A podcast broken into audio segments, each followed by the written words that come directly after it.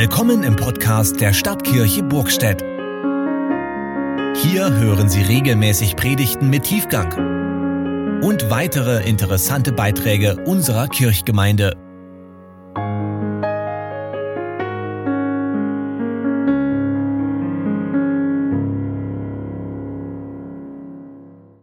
Wir hören die Epistel aus 1. Korinther 15, die Verse 1 bis 11. Ich erinnere euch, Brüder und Schwestern, an das Evangelium, das ich euch verkündigt habe, das ihr auch angenommen habt, in dem ihr auch feststeht, durch das ihr auch selig werdet, wenn ihr es so festhaltet, wie ich es euch verkündigt habe, es sei denn, dass ihr es umsonst geglaubt hättet. Denn als erstes habe ich euch weitergegeben, was ich auch empfangen habe, dass Christus gestorben ist für unsere Sünden nach der Schrift und dass er begraben worden ist und dass er aufgeweckt worden ist am dritten Tage nach der Schrift und dass er gesehen worden ist von Kephas, danach von den Zwölfen. Danach ist er gesehen worden von mehr als 500 Brüdern auf einmal, von denen die meisten noch heute leben einige aber sind entschlafen. Danach ist er gesehen worden von Jakobus, danach von allen Aposteln. Zuletzt von allen ist er auch von mir als einer unzeitigen Geburt gesehen worden. Denn ich bin der geringste unter den Aposteln, der ich nicht wert bin, dass ich ein Apostel heiße, weil ich die Gemeinde Gottes verfolgt habe aber durch Gottes Gnade bin ich, was ich bin. Und seine Gnade an mir ist nicht vergeblich gewesen, sondern ich habe viel mehr gearbeitet als sie alle. Nicht aber ich, sondern Gottes Gnade, die mir ist. Ob nun ich oder jene, so predigen wir und so habt ihr geglaubt. Worte der Heiligen Schrift. Das Evangelium für den heutigen Sonntag und gleichzeitig der Predigtext steht bei Markus 16, die Verse 1 bis 8. Als der Sabbat vergangen war, kauften Maria Magdalena und Maria, die Mutter des Jakobus, und Salome wohlriechende Öle, um hinzugehen und den Leichnam Jesu zu salben. Und sie kamen zum Grab am ersten Tag der Woche sehr früh, als die Sonne aufging. Und sie sprachen untereinander, wer wälzt uns den Stein von des Grabes Tür? Und sie sahen hin und wurden gewahr, dass der Stein weggewälzt war, denn er war sehr groß. Und sie gingen hinein in das Grab und sahen einen Jüngling zur rechten Hand sitzen, der hatte ein langes weißes Gewand an. Und sie entsetzten sich. Er aber sprach zu ihnen, Entsetzt euch nicht, ihr sucht Jesus von Nazareth, den Gekreuzigten. Er ist auferstanden, er ist nicht hier. Siehe da die Stätte, wo sie ihn hinlegten. Geht aber hin und sagt seinen Jüngern und Petrus, dass er vor euch hingeht nach Galiläa. Da werdet ihr ihn sehen, wie er euch gesagt hat. Und sie gingen hinaus und flohen von dem Grab, denn Zittern und Entsetzen hatte sie ergriffen. Und sie sagten niemand etwas, denn sie fürchteten sich sehr. Evangelium unseres Herrn Jesus Christus.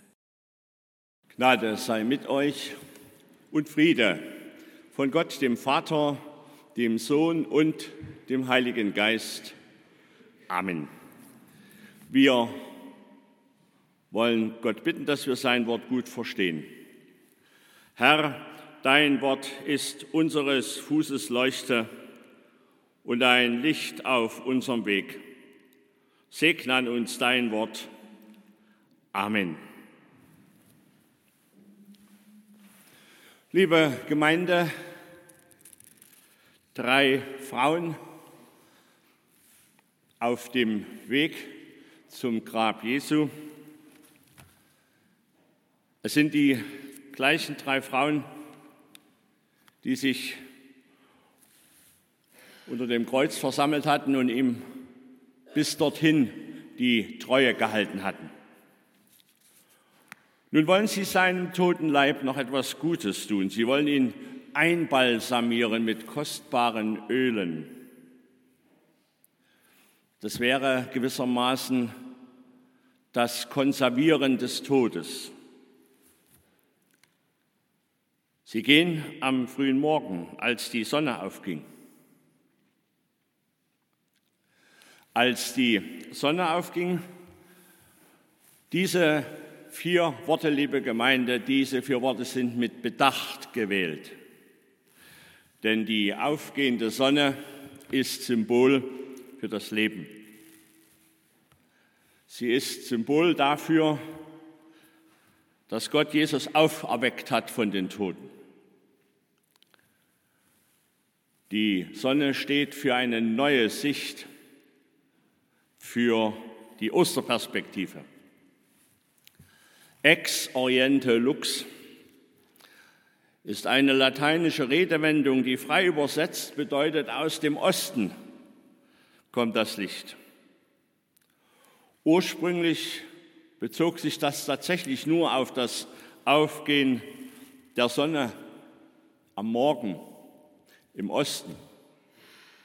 Später wurde es übertragen auf das Christentum, das von Europa gesehen aus dem Osten, aus dem Orient kam. Und dieses Bild ex oriente lux aus dem Osten kommt das Licht wurde und wird außerdem in dem Sinne verwendet, dass von dort Einsicht, dass von dort Erkenntnis der Wahrheit und Weisheit gekommen ist. Durch den österlichen, durch den lebendigen Christus, dem Licht der Welt. Von all dem ahnen, geschweige denn wissen die drei Frauen jedoch noch nichts. Sie waren ja auf dem Weg zu einem Grab, in der aus ihrer Sicht ein Toter liegt, den sie mit ihren Ölen für immer als Toten konservieren wollen. Was denn sonst? Tod ist der Tod. Und dabei, so hatten wir gehört, gilt ihre einzige Sorge dem riesengroßen Stein vor dem Grab, der die vermeintliche Tatsache einmal tot, immer tot zu besiegeln scheint. Wie werden wir den bloß wegbekommen, damit wir an den toten Jesus rankommen, um seinen toten Körper einen letzten pietätvollen Liebesdienst erweisen zu können? Dieser große Stein ist in gewisser Weise ein Sinnbild für alles das, was das Leben zu beeinträchtigen, zu blockieren, zu verstellen, was das Leben zu be- und zu verhindern sucht. Wie zum Beispiel ein klitzekleines Virus oder die Gewalt eines Krieges, wie wir es gerade erleben. Nun, liebe Gemeinde, mit diesen Gedanken, so hatten wir es gehört, kommen die Frauen schließlich ans Grab und noch ist ihr Sinn ganz und gar auf den Toten und auf Abschied gerichtet. Etwas anderes geht nicht hinein in ihren Kopf, geschweige denn in ihr Herz. Das ist Karfreitag-Sicht. Das ist Karfreitag-Sinn. Kara, Klage, Trauer. Und dann? Und dann ist auf einmal der Riesenstein weg vom Grab. Das Grab ist leer. Der Leichnam ist weg. Stattdessen treffen sie auf einen jungen Mann in einem leuchtend weißen Gewand, ihrer Vorstellung nach eine Himmelsgestalt, ein Engel, der sagt zu ihnen, den, den ihr sucht, der ist nicht hier. Und so, liebe Gemeinde, so wird das leere Grab paradoxerweise zum Ort des Lebens. Eigentlich kein Wunder, dass die Frauen entsetzt waren. Sich entsetzen, das bedeutet ursprünglich aus dem Sitz geraten, aus ruhiger, gewohnter Lage kommen, also den vermeintlich festen Sitz unter dem Hintern oder den Halt unter den Füßen verlieren. Wir würden heute vielleicht sagen, die Frauen sind zutiefst ergriffen. Sie haben einen Schock erlitten. Ein Schock ist wie ein Schlag. Einen Schock bekommt man, wenn man etwas nicht verarbeiten kann. Das Nervensystem ist erschüttert. Das seelische Gleichgewicht ist außer Rand und Band geraten. Zunächst kann ein Schock Menschen sprach- und hilflos machen. Aber, aber es gibt auch bewusst angewandte Schocktherapie, um zu heilen. Ja, liebe Gemeinde, obwohl die Frauen entsetzt waren, sich fürchteten, zitterten, und niemand etwas sagten, das finde ich ungewöhnlich, feiern wir heute Ostern. Entsetzen, Schock können in der Tat etwas Neues bewirken. Sie, geraten, äh, sie reißen geradezu heraus aus solchen alten Denk- und Gefühlsmustern wie einmal tot, für immer tot, einmal gescheitert, für immer gescheitert. Und wir könnten diese, das Wort gibt es nur in Sachsen, Ningel-Litanei fortsetzen.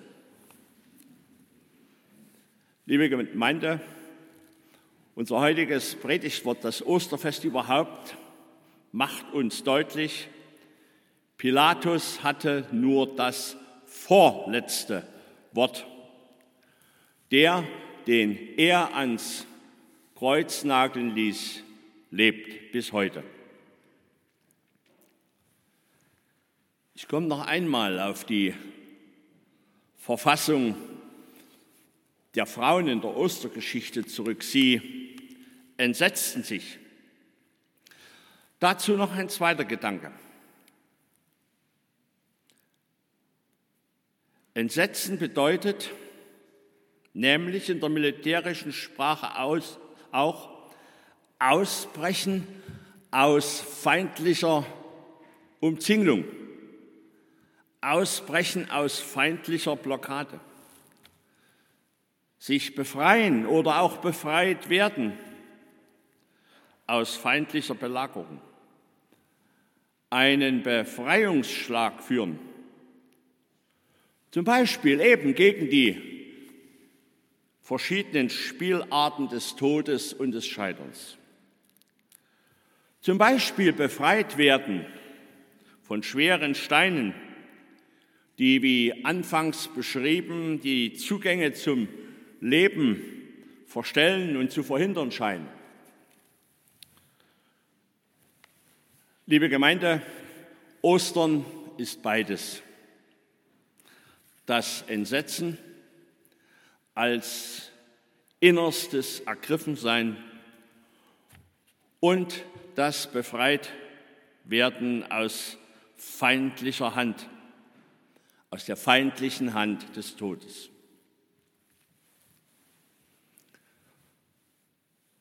Soweit das Geschehen mit den Frauen am Ostermorgen. Und wir in dieser Ostergeschichte? Sind wir auch ergriffen von jenem heilsamen, befreienden, lebensbejahenden Ostereinsätzen?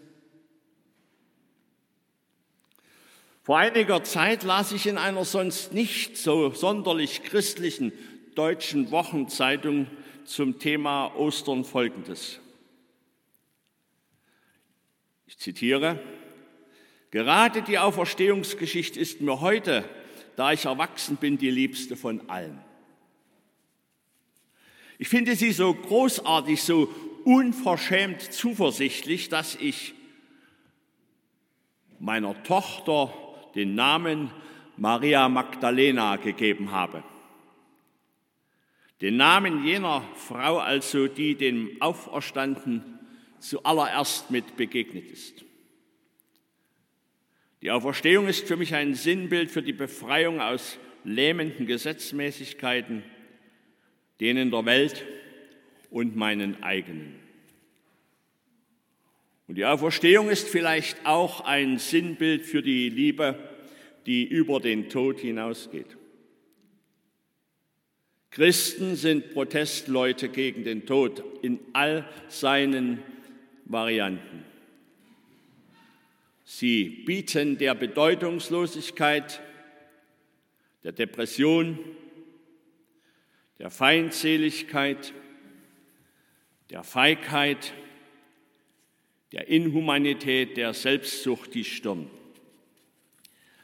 Gegen alles anzustürmen, was klein, hässlich und verzagt macht, das ist die Aufgabe der Auferstehung, die Aufgabe von Ostern. Das ist meine Aufgabe und mein Verständnis von Auferstehung. Soweit das Zitierte. Der Text stand unter der Überschrift Die unglaublichste Geschichte der Welt. Warum feiern Milliarden Christen trotzdem Ostern? Geschrieben hat das eine junge Mutter und Journalistin, die sonst in dieser Zeitung Gerichtsberichte schreibt, sich also mit ganz nüchternen weltlichen Dingen beschäftigt.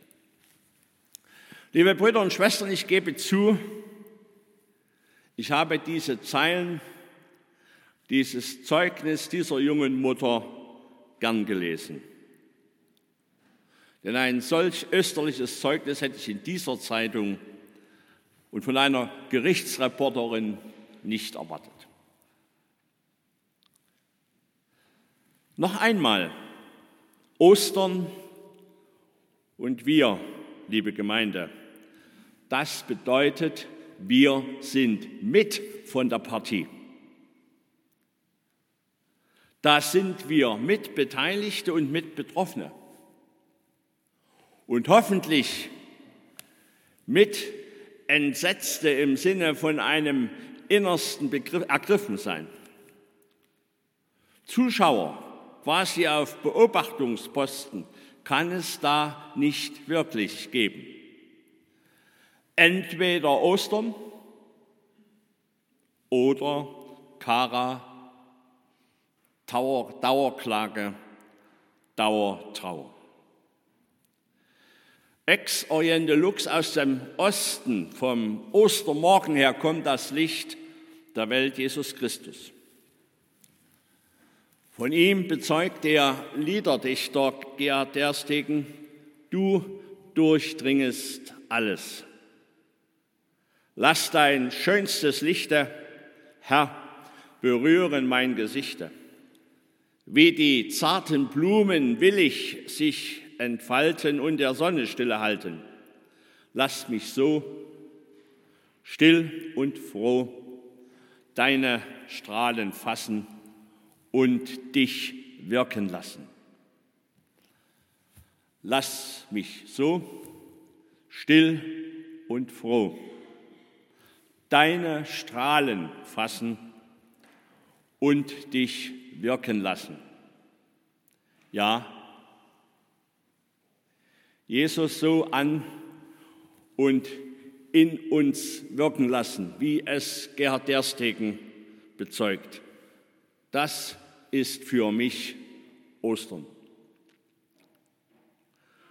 Und liebe Gemeinde, dazu gibt Jesus selbst uns noch eine ganz österliche Zusage mit auf unseren Weg.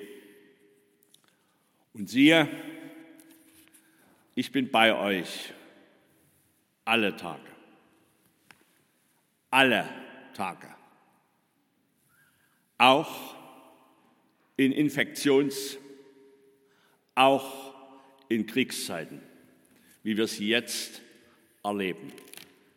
Ich bin bei euch alle Tage, bis an der Weltende, ja, bis über das Ende dieses Lebens, dieser Welt hinaus. Das ist für mich Ostern. Lebensläufe, Biografien kommen auf unterschiedlichsten Wegen irgendwann an ihr Ziel oder ans Ende. Aber, liebe Gemeinde, das Prinzip Leben, von dem auch der Apostel Paulus im ersten Korintherbrief im 15. Kapitel, aus dem wir heute die Epistel gehört haben, schreibt, das ewige, unvergängliche Leben in und mit Jesus, das geht weiter. Das kann uns keiner nehmen. Vom Evangelisten Markus hören wir heute, Jesus ist auferstanden. Er ist nicht mehr hier im Grab. Die Frauen waren entsetzt, im Innersten ergriffen. Jesus ist auferstanden. Diese Botschaft soll unter die Leute. Und dazu ein dritter und letzter Gedanke. Wir lesen bei Markus, sagt seinen Jüngern und Petrus, dass er vor euch hingehen wird nach Galiläa. Dort werdet ihr ihn sehen, wie er euch gesagt hat. Liebe Gemeinde, Galiläa das ist dort, wo alles losging mit Jesus. Dort hat er sein Wirken begonnen. Galiläa steht für die Welt, für den Alltag. Galiläa steht für die halbherzig oder gar nicht Glaubenden.